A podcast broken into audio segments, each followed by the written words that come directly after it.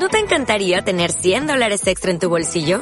Haz que un experto bilingüe de TurboTax declare tus impuestos para el 31 de marzo y obtén 100 dólares de vuelta al instante. Porque no importa cuáles hayan sido tus logros del año pasado, TurboTax hace que cuenten. Obtén 100 dólares de vuelta y tus impuestos con 100% de precisión. Solo con Intuit TurboTax. Debes declarar para el 31 de marzo. Crédito solo aplicable al costo de la presentación federal con TurboTax Full Service. Oferta sujeta a cambios o cancelación en cualquier momento. Raso o satén. Seguro que lo conocéis como tejido, pero hoy en este vídeo lo vamos a explicar como ligamento.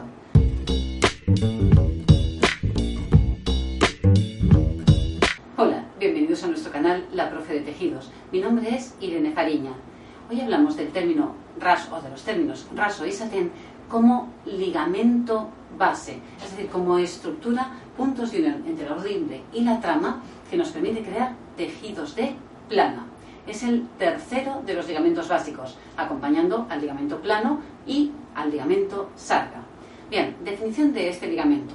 La definición nos viene a explicar que el ligamento raso o satén es un patrón de repetición de puntos de unión entre la ordimbre y la trama más complejo que los otros dos ligamentos y que ese patrón de repetición de puntos y uniones es más complejo porque en esa disposición, se llama así, en esa, ese patrón o disposición, el número uno como tal no suele aparecer y además los números que sí aparecen, los números que sí lo hacen, son indivisibles entre sí. Claro, como definición no es muy amable y no nos da a entender todo lo que nos puede proporcionar este ligamento. Mirad, yo querría hacer una especie de paréntesis y que pensáis por un momento cómo es raso el tejido, el tejido que conocéis con este nombre. Y espero que estéis de acuerdo en que una definición posible sería que es un tejido liso, eh, suave y brillante por una cara y sin embargo es mate y rugoso por la otra. Y que además de esa diferencia de imagen y de tacto en las caras, un tejido de raso es un tejido que suele tener movimiento o fluidez. Vamos más o menos bien hasta aquí. Si es así, ahora trabajar con la definición del ligamento raso nos va a resultar más fácil. Mirad, si analizamos la definición y nos dice que el número 1 no aparece y que los números que sí lo hacen son indivisibles entre sí, nos damos cuenta que es algo muy distinto a los otros dos ligamentos, el plano y la sarga, sobre todo en el plano en el que el patrón de repetición utiliza el número 1 como constante. En el ligamento plano, si recordáis, la ordimbre y la trama se cruzan uno por encima, uno por debajo. Y eso nos daba tejidos muy estáticos porque hay mucha interacción entre la ordimbre y la trama. Con lo cual, si en el raso, la definición del ligamento raso nos dice que el número 1 intentamos no usarlo y que los números son indivisibles, nos está dando a entender que hay menos puntos de unión entre la ordimbre y la trama. Eso significa que es un ligamento que nos va a permitir construir tejidos con muchísima más fluidez. Ahora bien, cuanto más altos sean los números en el patrón de repetición de un raso, cuanto más altos sean los números, más fluidez tendremos. Pero eso podría perjudicar también la resistencia o la estabilidad. Y, por supuesto, tenemos que construir tejidos que tengan fluidez, para esas prendas maravillosas, ¿no? Con vuelo, con caída, pero al mismo tiempo que tengamos garantías de que se pueden cortar y confeccionar. ¿Qué sucede en este caso? Pues lo que sucede es que los diseñadores que utilizan el ligamento raso o el ligamento satén, a medida que los números son altos y que corren ese riesgo, lo que hacen es recurrir a un aliado. ¿A qué me refiero? Mirad, cuando se hace uso de ese tipo de ligamento, también ese ligamento va a ir acompañado de un tipo de hilo.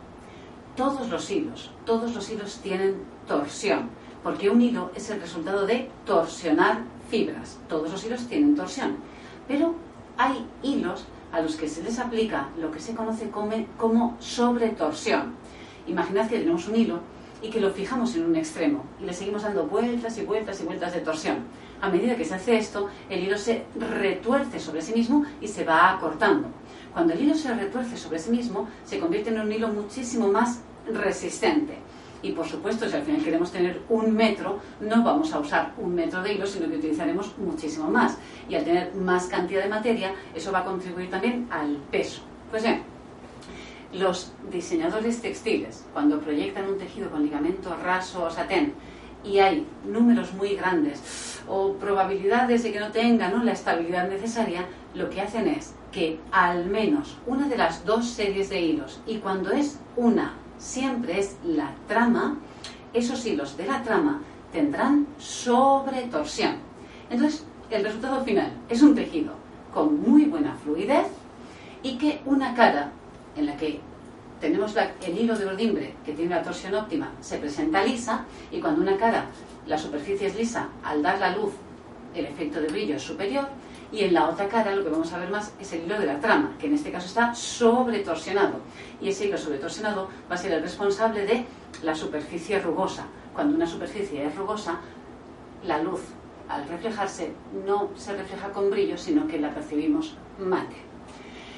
Bien, si hasta aquí eh, he sido capaz de transmitiros bien qué es un ligamento raso o un ligamento satén, tengo una pregunta. Y la pregunta es, ¿Qué diferencia hay entonces entre el tejido de raso, que ya conocéis, y el tejido de crepe? Me encantaría que alguno de vosotros contestara en los comentarios. Si no lo hacéis, no supondrá ningún problema. Lo haré yo en el siguiente vídeo.